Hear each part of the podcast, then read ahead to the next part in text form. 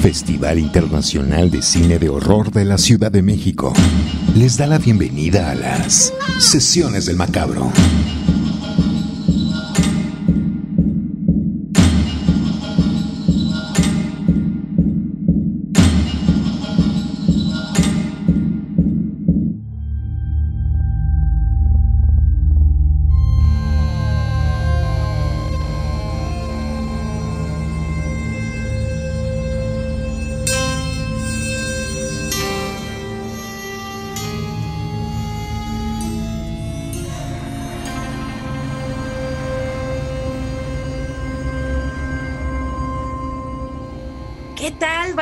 Macabra, ¿cómo están? Bienvenidos una vez más a estas sesiones del Macabro. Les saluda Cassandra Vicario, su host como siempre de este podcast y estoy en compañía de mi querida amiga Edna Campos, directora de Macabro. Edna, ¿cómo estás? Hola Cassandra, muy bien. Saludos a toda la banda Macabra que nos escucha y que bueno, que nos está siguiendo en este podcast de sesiones del Macabro. Eh, pues esta ocasión lo vamos a dedicar justo a esta eh, extensión del festival que es México Macabro y que es una celebración de los 20 años de cine de terror eh, mexicano que ha pasado por el festival. ahora sí que son 20 años de Macabro, 20 años de cine de terror mexicano. Entonces, pues la verdad es que ya arrancamos, ¿no? Arrancamos con, con streaming, ¿no? En, en plataforma cine Ahí eh, estuvieron alrededor de tres semanas, estuvieron eh, cinco de las películas que forman parte de la programación de este proyecto y ahora pues nos vamos de gira, ¿no? Eh, nos vamos de gira a cinco estados que son Puebla, Morelos, Chihuahua, em, Guanajuato y Aguascalientes. Ahí pues estaremos llevando esta programación de, eh, México Macabro eh, a partir del 6 de octubre hasta el 21 de noviembre. La gente que nos escucha, la banda Macabra, que nos escucha en esos estados, estén al pendiente porque bueno, va, a haber algunas sorpresas. Además de, las funciones de las películas, pues bueno, podrán eh, disfrutar algunas de las cosas que tienen preparadas, justo las sedes con las que estamos eh, colaborando. Así es, como en toda buena película de terror, eh, al final, cuando ya parece que el protagonista está muerto, hay un último susto. Y eso mismo ocurrió con Macabro este año, ¿no? Cuando ya creías que había terminado, ¿qué creen? Que revivió para darnos un último susto de unos cuantos mesecitos más, a gustito. Así que si ustedes pues no pudieron moverse este año a la Ciudad de México para disfrutar del festival porque precisamente pues no estamos en las mejores condiciones todavía para podernos mover, pero Macabro llega hasta su ciudad, entonces eso está padrísimo. Edna, ¿te parece si hacemos una pequeña revisión de todas las cintas que forman parte de eh, México Macabro? Claro que sí, Cassandra. Pues arrancamos con la primera. Es ni más ni menos que eh, la película más eh, violenta en la historia del cine mexicano. Ah, caray. Así rezaba el, el eh, pues el, vamos, la, frase eh, promocional, que además, bueno, fue una, es una de esas películas que este fue muy raro que llegaran a cartelera, ¿no? Precisamente por el tipo de película que es, ¿no? Estamos hablando de Atroz, del ex Ortega, Ok. que es esta película que, bueno, sí es hiper violenta, debo decir que eh, sí, sí puede ser, puede ser que sí sea la película más violenta en la historia del cine mexicano. Eh, hay algunas que, bueno, le hacen competencia bastante de cerca, pero eh, sí es una película muy rara para justo lo que se produce en México, ¿no? En cuanto a que, pues sí, está cargada de, pues, imágenes muy violentas y que, bueno, que van mucho en este pues digamos que podría ser una de estas películas que se emparentan un poco con el torture porn, eh, ¿no? Que, pues sí, es muy raro, ¿no? Ver, ver ese cine eh, hecho en México, la verdad, ¿no? Y que bueno, en, lo personal me parece que es muy, es muy buena película, ¿no? Le habla de tú a, todas las películas violentas que se han hecho este, en el cine mundial, ¿no? del género de terror, ¿no? Así es. Yo como buen amante de la sangre y de la víscera, la verdad es que sí me gusta mucho el trabajo del ex Ortega y en Atroz, pues es, un trabajo que a quienes les, nos gusta la tripa, pues nos va realmente a encantar. Como dato curioso, Ruggiero Deodato, director de Holocausto Caníbal, le dio pues todo su apoyo a la cinta, ¿eh? Así es, sí, sí, sí, le eh, conoció a Alex y, y, a Abby, la productora, los conocí en un festival de cine, de hecho, en, en, este, en Brasil, y pues ahí le presentaron el proyecto y después los apoyó muchísimo, ¿no? Entonces eso, eso fue padrísimo, ¿no? El tener de alguna manera como padrino a, a, sí. un, un, a una personalidad tan controversial como es Ruggiero Deodato, era la cereza del pastel también, ¿no? Exacto. Edna, y otra que también forma parte es El Diablo me dijo qué hacer. Yo la verdad es que esa no he tenido oportunidad de verla. Platícanos tú sobre ella.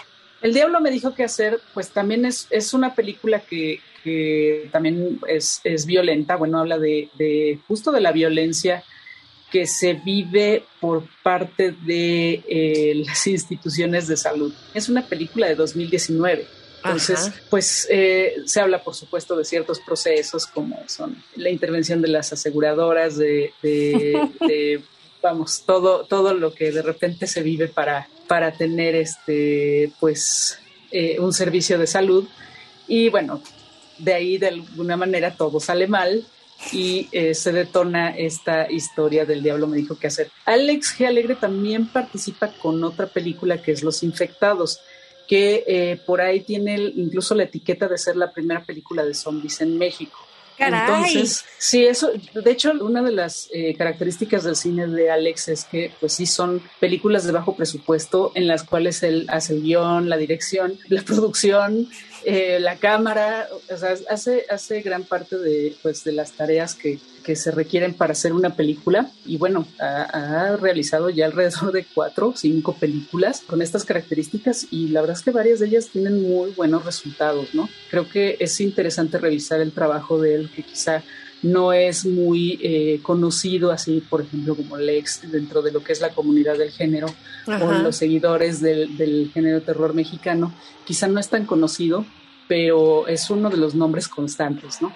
El Diablo me dijo que hacer una película que, bueno, lleva, implica un, secuestros, implica violencia, y por otro lado, pues Los Infectados, que es una película que, que pues habla de un holocausto o un apocalipsis zombie, mejor dicho, ¿no? ¿Previo a la pandemia o esa ya es posterior? ¿Esa Muy previo es? a la pandemia. Ah, es okay. por ahí de 2011, más o menos. Uh. Sí, sí, sí. De hecho, es la primera película de Alex y recuerdo que, bueno, nosotros eh, tuvimos el estreno en, en, Macabro, ¿no? Quienes no la vimos en ese año, ahora si seguimos la, la gira México Macabro, podemos tener chance de disfrutar de ella. Y después, Feral, Edna, de Andrés Kaiser. Feral, eh, esta película, bueno, de, de niños eh, salvajes que tiene una mezcla de religión y que además está muy bien llamada como found footage, pues es probablemente una de las películas sensación de los últimos años en cuanto a lo que es el género de terror, ¿no? Eh, de hecho, bueno, ha tenido, ya tuvo su corrida, eh, de alguna manera es una corrida comercial, sí. ¿no? Hace, eh, hace un Poquito. mes más o menos, sí. Y, este, y bueno, aún así, pues eh, permaneció en, en, la programación de, México Macabro. Eh, esto, bueno, les cuento que eh, nosotros pues empezamos a, pla a, planear todo esto a principios de año, ¿no? En ese momento ellos no sabían que iban a tener la corrida comercial, ¿no? Pues sí autorizaron y todo la, las proyecciones acá con nosotros y de repente, pum, en agosto logran esta corrida comercial y bueno, afortunadamente eso pues no, no impidió que, que continúe nuestra programación y bueno, al contrario, creo que le da mucho em, empuje, además de que le ha ido muy, muy bien a la película, ¿no? A mí me, me, parece que es de las mejores películas este, de género que se han hecho, pues yo creo que en los últimos tres años, ¿no? Es una película de 2018 y que bueno, que tuvo eh, su estreno aquí en México en el Festival de los Cabos Uh -huh. Y después, bueno, el, el estreno en, en, festivales de género también fue, fue con nosotros en, en, Macabro, ¿no? Y este, bueno, pues sí, para mí es una de las imperdibles de esta muestra, ¿no? Llevamos bien poquitas películas revisadas y todas muy intensas. Sí, sí. Feral es muy intensa. O sea, todo el, todo el este el, contexto religioso que tiene es muy fuerte, ¿no? Y, bueno, el mismo Andrés ha dicho en varias ocasiones que, eh, para, bueno, dentro de su, ahora sí que de su formación y de su educación, pues sí hubo mucha eh, influencia de, la religión, ¿no? del catolicismo en especial y que bueno, que él le interesaba mucho explorar esa parte, ¿no? Y de alguna manera sí lo hace, ¿no? Con, en Feral, ¿no? Aparte de, bueno, de, de tener esta, esta eh, abordar este tema de los de lo, que se le llama como los niños ferales o los niños salvajes, ¿no? Y que está además ubicada en una, eh, en el contexto de, pues, indígena de, Oaxaca, ¿no? Sí, una película muy interesante esa. Creo, creo que todavía tenía funciones en Cineteca. A ver si logra llegar este fin de semana. Entonces, si no, la han visto y quieren llevarse un buen susto este fin de semana, creo que es, es buena opción. O esperar a que llegue a su ciudad, gracias. esperar, a sí, macabro. mira, tendrá funciones, de hecho, eh, solo en Puebla y en Guanajuato. Entonces, la verdad, si, si no están en esas eh, ciudades, pues sí, aprovechen, si, si por ahí la logran este, ver, eh, vale muchísimo la pena. o hagan changuitos porque llegue a la sala virtual de la Cineteca, ¿eh? Sí, esperemos que sí, esperemos que sí llegue, ¿no? Que, o a través de alguna plataforma. Esa puede ser una buena opción, que también la sala virtual se está poniendo bastante buena, la verdad. Sí. Pero bueno, continuando con nuestro recorrido, Edna, nos vamos quizá a una de las más populares cintas de horror mexicano de los últimos años, México Bárbaro. México Bárbaro, la primera antología, aunque bueno, hay algunos antecedentes de, eh, películas que, que, son conformadas por, por segmentos o cortometrajes pero bueno, digamos que en toda esta eh, ola de antologías que se dio eh, hace algunos años, ¿no? Eh, partiendo del ABC of Death, de VHS, de, em, vamos, son un montón, ¿no? Las que hay. Y pues se conformó México Bárbaro justo a iniciativa de, Lex Ortega. se dio la tarea como de juntar a todos los, los directores y directoras eh, que aparecen en, esta antología y bueno, y también en su segunda parte que no está en, la programación de México Macabro, pero eh, pues también por ahí la, si la encuentran, eh, véanla, ¿no? Bueno, México Bárbaro eh, reúne a Jorge Michel Grau, a Ulises Guzmán, a Isaac Svan, a Lex Ortega, a Gigi Saúl Guerrero, a Loret Flores, a Edgar Nito, a Aaron Soto, ¿no? Y nada más. Soto. Así es, nada más, ¿no? Pues la verdad es que, que sí es, eh, bueno, yo recuerdo que generó mucha expectativa cuando se estrenó, ¿no? Era, estaba muy, era muy esperada, eh, eh, pues creo que tuvo muchísimo éxito, sobre todo en el circuito de festivales. también creo que les ayudó muchísimo a, de alguna manera ayudó a, despegar las carreras de algunos, como la, del propio Lex, como la de Edgar como la de Gigi, eh, como, eh, bueno, Jorge Michel Grau ya tenía eh, para entonces Somos lo que hay. Sí. Pero bueno, de alguna manera también su intervención en, este, en esta antología pues es, es muy importante, sobre todo por el segmento que él dirige, que es de la isla de las muñecas, ¿no? Y bueno, también para la gente que no lo sepa, si es, es, una antología que está basada tanto en leyendas populares como urbanas, de, México, ¿no? Ahí el hombre de la bolsa, ¿no? Que es justamente el, segmento del ex Ortega, eh, el muerto que regresa por ahí, que, pues, para vengarse, que es por ahí el segmento de, Ulises, y eh, bueno, el de Isaac Svan, que es muy, muy divertido, ¿no? Que es, de una luche, eh, ahí bastante pues muy, muy del estilo de cine de eh, norteamericano, ¿no? Eh, la verdad es que sí, de Gigi, que bueno, que eh, va en torno al Día de los Muertos, Loret, que hizo un, este, una mezcla de cine policíaco y de terror, que además tiene un final espectacular su cortometraje. Eh, mostrándonos un Son Pantley eh, rudísimo. Claro. Eh, entonces, pues sí, bueno, creo que sí, es una de las películas más memorables que se hicieron justamente en estos últimos 20 años y pues no podía faltar en la programación. Efectivamente, y como bien dijiste, tal fue su impacto y su expectativa que nos generó una segunda parte, ¿no? Como, como ocurre generalmente, ¿no? En las películas que son triunfadoras o que llaman la atención de la gente. Así es. Y luego una de mis favoritas, Edna. ¿Cuál? Belzebut. Belzebut de don Emilio Portes, ¿no? Que ya estuvo aquí en, este podcast, ya, ya estuvo platicando de, de, sus gustos del cine mexicano. Así es. Ese memorable episodio eh, de la primera temporada, si no me equivoco, el episodio número dos, así que así si les da curiosidad, pues, escúchenlo, porque la verdad es que fue eh, es, es, maravilloso ir a hablar a, Emilio sobre pues, las películas que lo marcaron y, bueno, pues de alguna manera la historia del cine en México, ¿no? Vista desde, desde, como desde un fan, ¿no? Porque además así, así lo cuenta, ¿no? Belzebud probablemente es la película de mayor presupuesto que tenemos aquí en, en, esta, en la programación de, de este México macabro. Es una película que sí tardó mucho en estrenarse eh, que bueno, que sí es, es, tiene unos efectos especiales bastante buenísimos. Eh, asombrosos, ¿no? Eh, raros en una película mexicana, sobre todo, bueno, lo, que implica, ¿no? Y lo que cuesta hacer ese tipo de, de, cine, ¿no? Y bueno, pues Emilio se la rifó con, con la película. Tiene en el elenco a, Joaquín Cosío y a Tobin Bell. Nada más. Además, ¿no? Sí, es una película bilingüe de alguna manera, ¿no? Que habla de posesiones, que habla de eh, eh, religión, de narcotráfico, de eh, Mesías, de Terminator. Cuando la vean, si no la han visto, sabrá por qué digo de Terminator.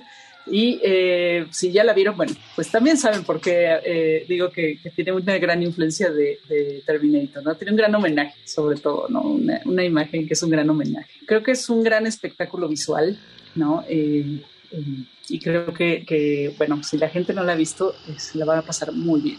Sí, es muy entretenida, muy buena y sí, los efectos la hacen una película muy sobresaliente de lo de lo último en, terror mexicano, ¿no? Sin duda sobresale Belzebú. Seguimos en estas sesiones del macabro. Bueno, también tenemos en nuestro en, nuestra cartera eh, Somos lo que hay. Eh, Somos lo que hay, el, pues es, ya es una película, pues yo diría que es legendaria, ¿no? Eh, no solo del cine de terror mexicano, sino ya del cine mexicano de este siglo.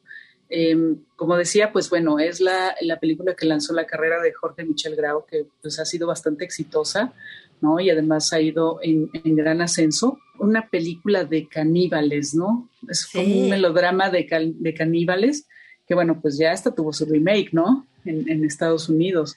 Entonces, eh, posible, insisto, ¿no? Posiblemente es una eh, de las películas más importantes de este siglo en, en lo que se ha hecho en México y que bueno, pues no podía faltar en, este México macabro, ¿no? Así es. Eh, buena, ¿eh? Muy buena, muy buena esa selección. Yo no me acordaba, la verdad, que salía Daniel Jiménez Cacho. Sí, de hecho es toda una secuencia que es homenaje a Cronos. Ajá. Hace prácticamente el mismo papel, ¿no? Daniel Jiménez Cacho que el que hace en Cronos. Es un homenaje que hizo eh, Jorge a a Cronos, ¿no? De, Guillermo del Toro. Sí, interesante. Y luego un poco de Histeria. Así es, Histeria, la ópera prima de Carlos Meléndez, eh, una película que es pues un thriller psicológico de eh, pues cómo se va degradando la personalidad de un hombre pues normal, ¿no? Que pues ahora sí que sale, trabaja, tiene una vida cotidiana bastante eh, tranquila, pero bueno, se va, se va su, su, su psique se va empezando a, deteriorar, ¿no? A partir, pues, como de todas estas eh, situaciones que se empiezan a vivir también a nivel cotidiano, eh, la relación con su mujer, la relación con su, este, con el jefe, ¿no? las situaciones que se presentan en su trabajo, las situaciones que se le presentan en la calle, ¿no? La violencia cotidiana, o sea, todo eso y pues lo hace, lo, hace enloquecer y, y, pues lo lleva al límite, ¿no? Eh, ahora sí que le, pega la histeria al, protagonista y, bueno, tiene ahí como consecuencias fatales, ¿no? Pero bueno, creo que eh, la forma en como Carlos lleva la película, cuenta la historia y bueno, también hacia, hacia dónde lleva todos esos límites, la hizo una, una es una, es una película, insisto, un thriller bien, bien realizado, bien logrado. y que pues lo, puede que, que, sea eh, pues también una película bastante eh, insertada en lo que se le podría conocer como el horror social. Habrá que verla. De hecho, está en Amazon Prime. Para la gente que no pueda ir a las funciones o que no llegue a la ciudad, a sus ciudades este, eh, histeria, la pueden ver en Amazon Prime. No hay, no hay, no hay lío de, de, hacerle, de, hacer este, de hacerle publicidad, de ninguna manera. Podemos, podemos decirlo con, toda, con todas las okay. letras. Véanla en Amazon Prime también. Pues sí, porque también los, los visionados que le den pues ese apoyo al talento nacional. Así ¿no? es, así es. Entonces Justamente. vale la pena. Y da mucho gusto que lleguen a ese tipo de plataformas, ¿no? Exactamente. Y ahora una de tus favoritas, Edna, lo sé muy bien. Mis demonios. Exacto. Pero ya hace rato me di cuenta de que no es nada más una de mis favoritas, también es favorita de Emilio Portes y también es favorita de Andrés Kaiser, ¿no? La verdad es que sí es también una de mis películas eh, que más gusto me ha dado tener en, en el festival, ¿no? Es, es un eh, western eh, sobrenatural. La verdad es que a mí, a mí me gusta mucho ese tipo de, de, de, películas, ¿no? Estas películas que se desarrollan en lugares lejanos, eh, en las montañas o en espacios rurales, donde de repente el, parece que el tiempo se pierde, parece que todos los días son iguales, eh, parece que no ha pasado nada y al mismo tiempo eh, como que los personajes están viviendo lo mismo, pero no solo por un tiempo, así como nosotros con la pandemia, sino en siglos, ¿no? Y bueno, eso es justamente lo que pasa en Mis demonios nunca juraron soledad. Además, es una película de época, ¿no? Sí. Eh, de hecho, recuerdo que ese mismo año se exhibió The Wayne. Eh, Así es. En, cuando, cuando nosotros estrenamos sí, Mis sí, demonios, sí. este, también exhibimos The Wing, que justo es el mismo tipo de película, ¿no? De, de estos eh, seres que están, pues ahora sí que en, en, una soledad terrible, en medio de la nada, ¿no? Y que justamente empiezan a enfrentarse con ellos mismos a través de ciertas imágenes demoníacas, ¿no?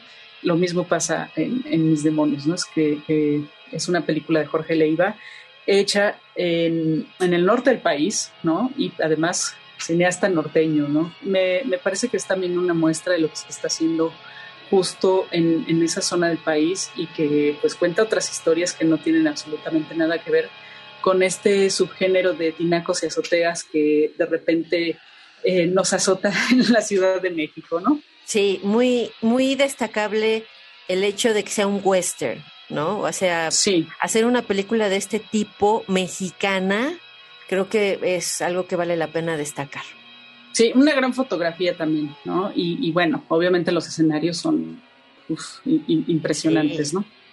Y luego, ¿qué sería del cine de horror mexicano si no nos vamos a un poco de folclore y hacemos uso de estos animales fantásticos, sobrenaturales que nos atacan en las noches y se roban nuestras almas o te transforman en otros animales, etcétera, etcétera?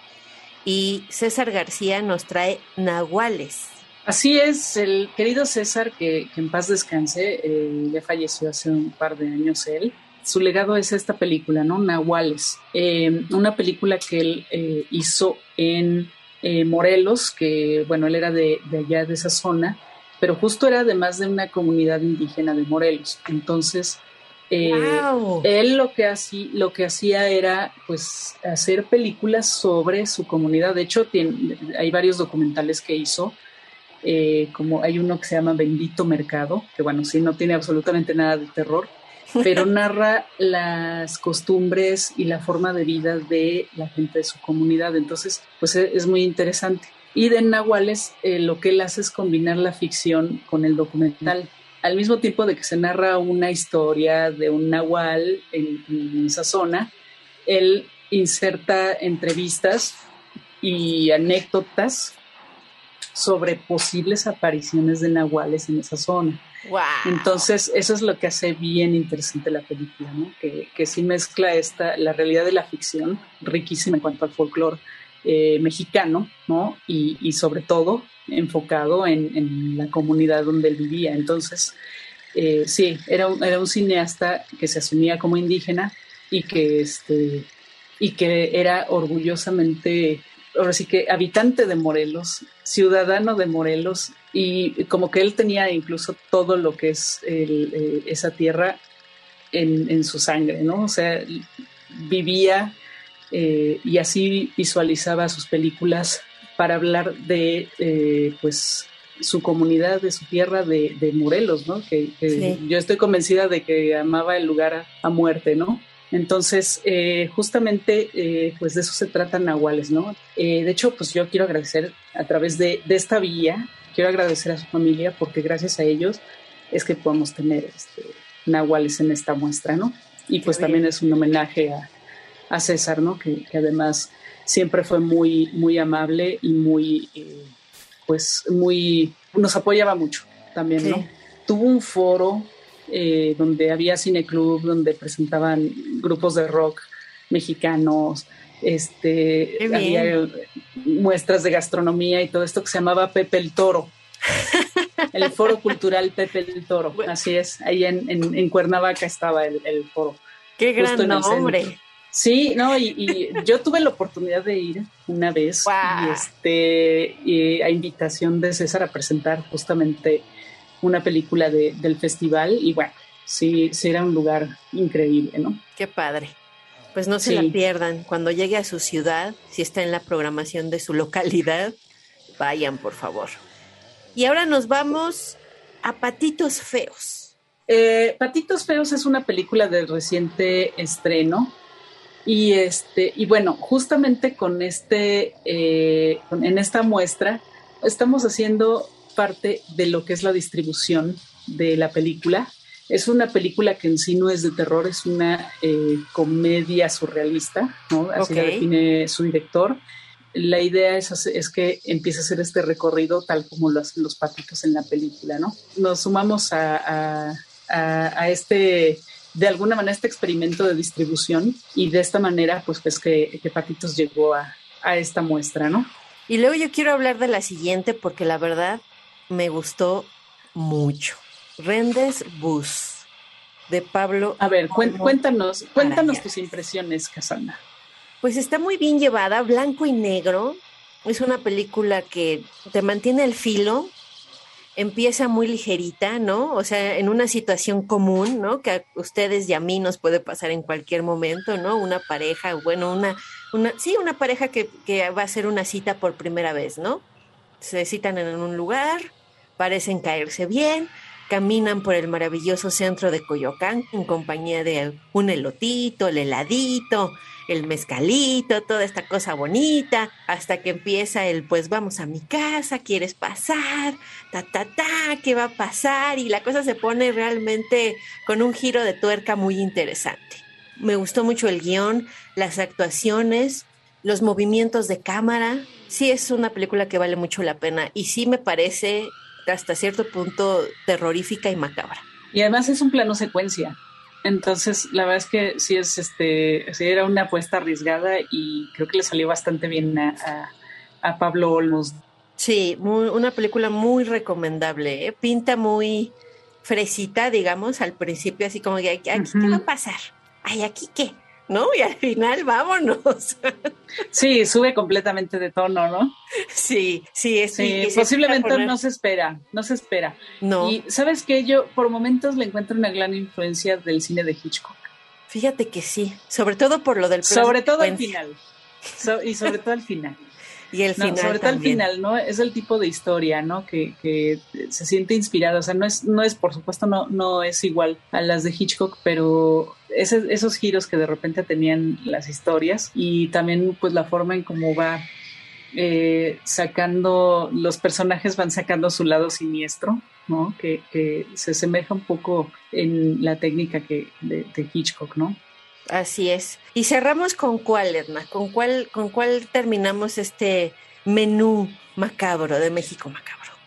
Pues eh, posiblemente con otra de las cintas eh, pues más comerciales que tenemos en este en esta programación, ¿no? Que es Sin Origen de Rigoberto Castañeda, también una película pues muy reciente, ¿no?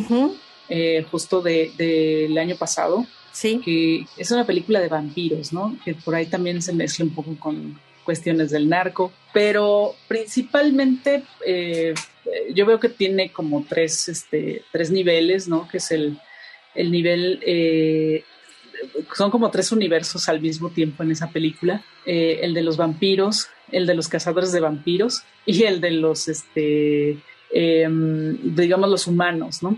Se da un enfrentamiento entre los tres en una casa, ¿no? En una de estas casas gigantescas de un eh, humano rico, ¿no?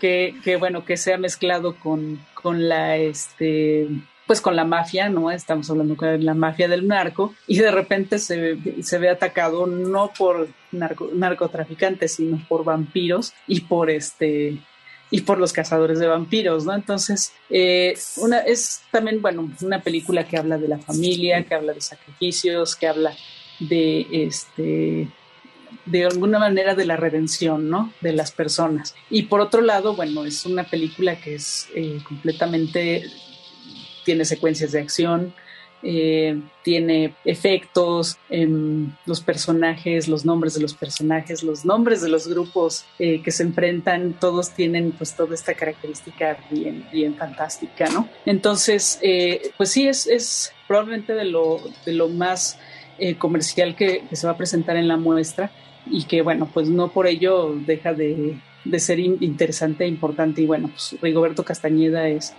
pues uno de los más posiblemente de los nombres más importantes que hay en el género, ¿no? Estás escuchando Sesiones del Macabro. Pues esos son los eh, platillos macabros que hay para este menú cinematográfico conocido como México Macabro, 20 años de cine de terror en México. Edna, ¿dónde podemos saber sedes, horarios, programación, todos los detalles? Bueno, eh, síganos en redes sociales, las redes sociales de Macabro, Macabro Hitch. Ahí estamos publicando constantemente dónde va a estar presentándose. Y bueno, conforme se vayan acercando las sedes, porque esto, bueno, va, no es al mismo tiempo, no se presentan al mismo tiempo eh, todas las sedes, sino que va moviéndose. Son, miren, te digo, eh, del 6 al 9 de octubre en la Cinemateca Luis Buñuel de Puebla, del 18 al 24 de octubre eh, es un tour por distintos municipios de Morelos eh, con un cine móvil. Ah, qué padre. Porque además eso, esto es también parte de, la oferta de, este proyecto, ¿no? Que llega a distintos, eh, a distintas comunidades, que llega a distintos lados, ¿no? Entonces, se va por distintos municipios en Morelos, va al Rancho San Antonio Estudios en Chihuahua del 29 al 31 de octubre. Este es un lugar que está cerca de la ciudad de Chihuahua, pero está a una hora. ¿A una hora? Así es. Entonces, el Rancho San Antonio Estudio está preparando, la verdad es que todo un fin de semana de eh, terror, o sea, para que la gente vaya y se quede ahí, que lleve su, este, lleve su casa de campaña, eh, mm. va a haber casa de sustos, va a haber, o sea, ah. va a ser todo un evento, déjenme decirles, porque además Rancho San Antonio Estudios, o sea, lo quieren convertir en un espacio para hacer películas, ¿no? Ah, como uh. locación. Y de hecho ahí se hizo Patitos Feos en ese rancho la verdad es que, que, sí va a estar muy padre lo que, lo que se está preparando. Ahora sí que cada espacio, cada lugar tiene su dinámica y cada uno también ofrecerá distintas eh, cosas, además de las proyecciones que nosotros tenemos, ¿no? Hasta me dieron eh, ganas de ir a Chihuahua. el primero, el 8 y el 15 de noviembre estará en el Museo Iconográfico del Quijote, ¿no? En Guanajuato. En Guanajuato. Y eh, del 15 al 21 de noviembre en Verne Cinema de Aguascalientes. Entonces, eh, así es como va a estar eh, esta gira.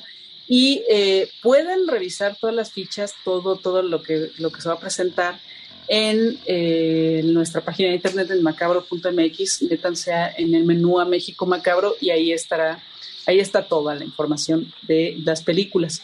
Y pues vamos a ir justamente cuando vaya acercándose cada, la fecha de cada sede, vamos a poner eh, cuál es la programación, ¿no? Y también la vamos a estar compartiendo en, redes sociales para que, eh, pues, si están en la ciudad o en el lugar donde se esté presentando esta sede, pues puedan acudir. Todas las funciones son gratuitas, todas, todas. Entonces, pues no hay pretexto, ¿no? Vayan a pasarse un buen rato y vean eh, cine mexicano de terror. No, está padrísimo, ¿eh? Sí quiero ir a Chihuahua. Lo digo en serio. Sí, no, claro. Es que sí, se está preparando una cosa bien padre ahí.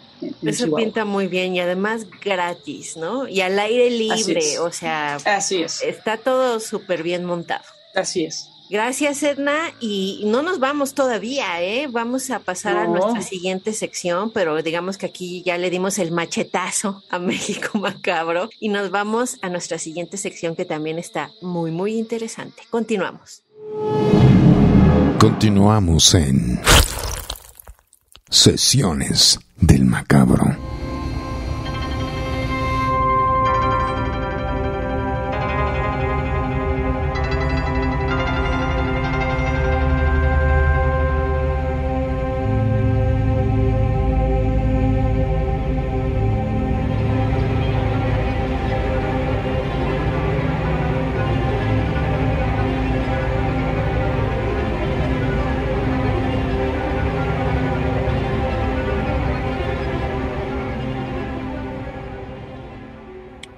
Juguemos.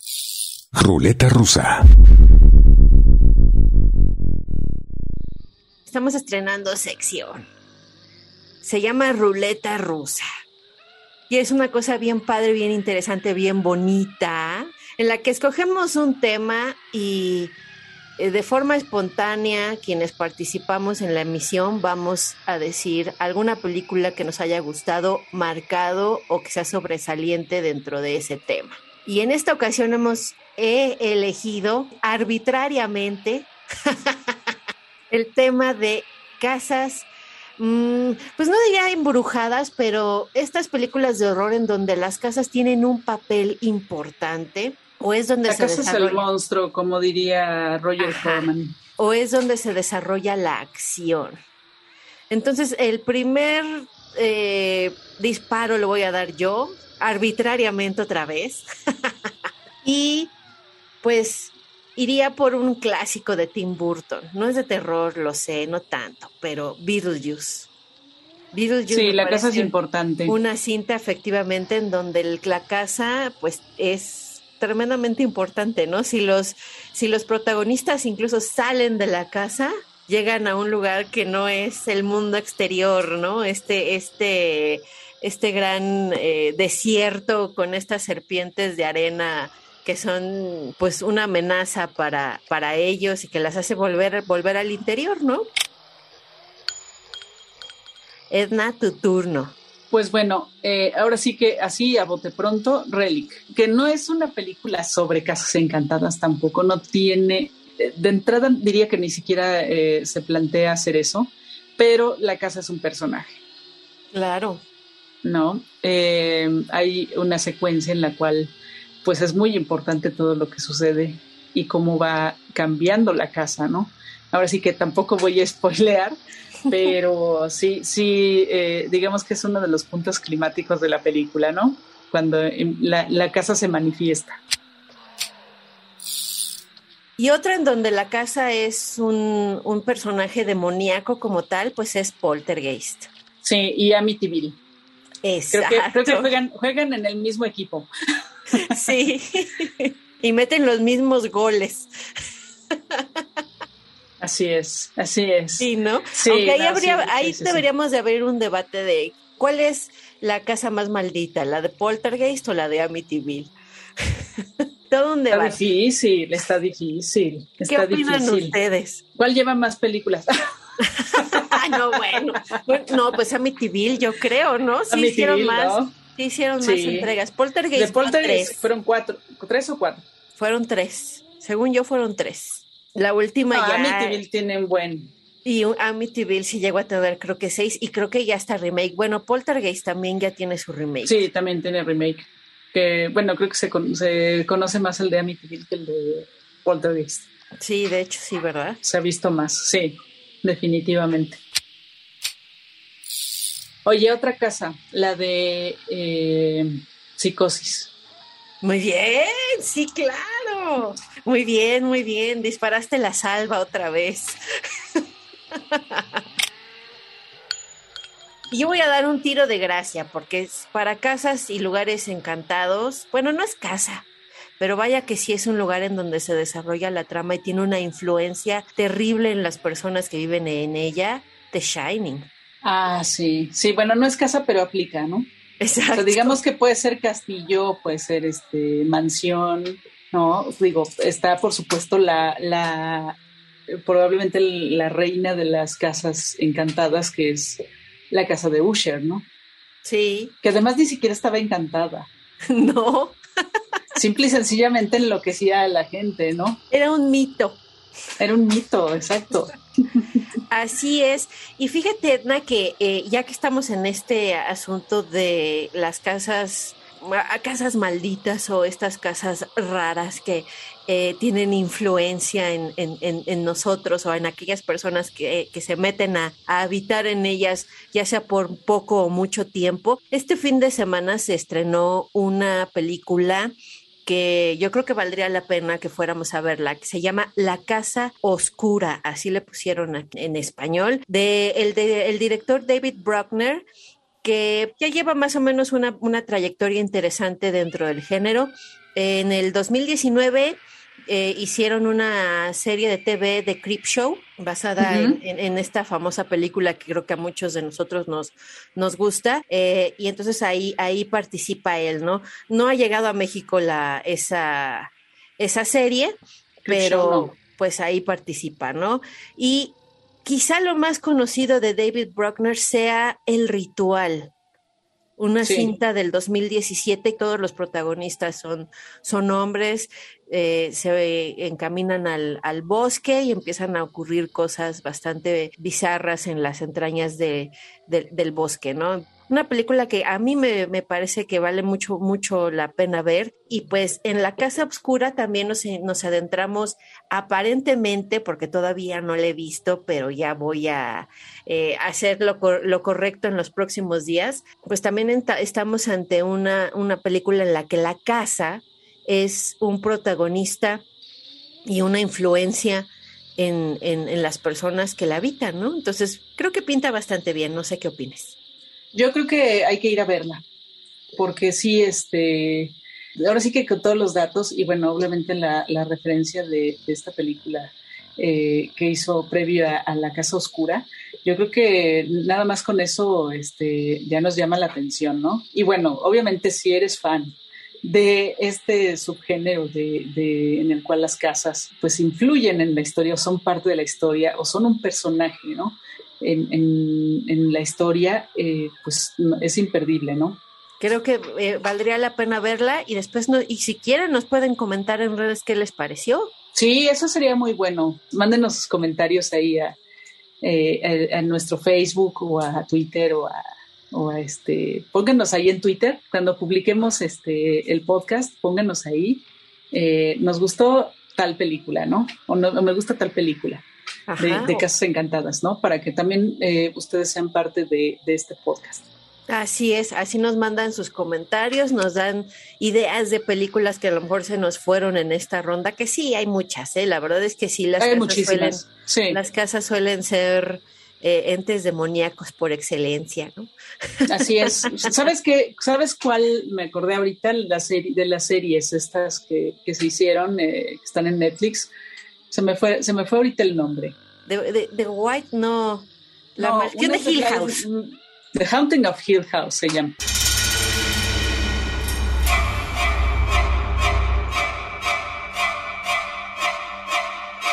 Sesiones del macabro. En fin, pues entonces si tienen oportunidad de ir al cine este fin de semana, creo que La Casa Oscura es una buena opción.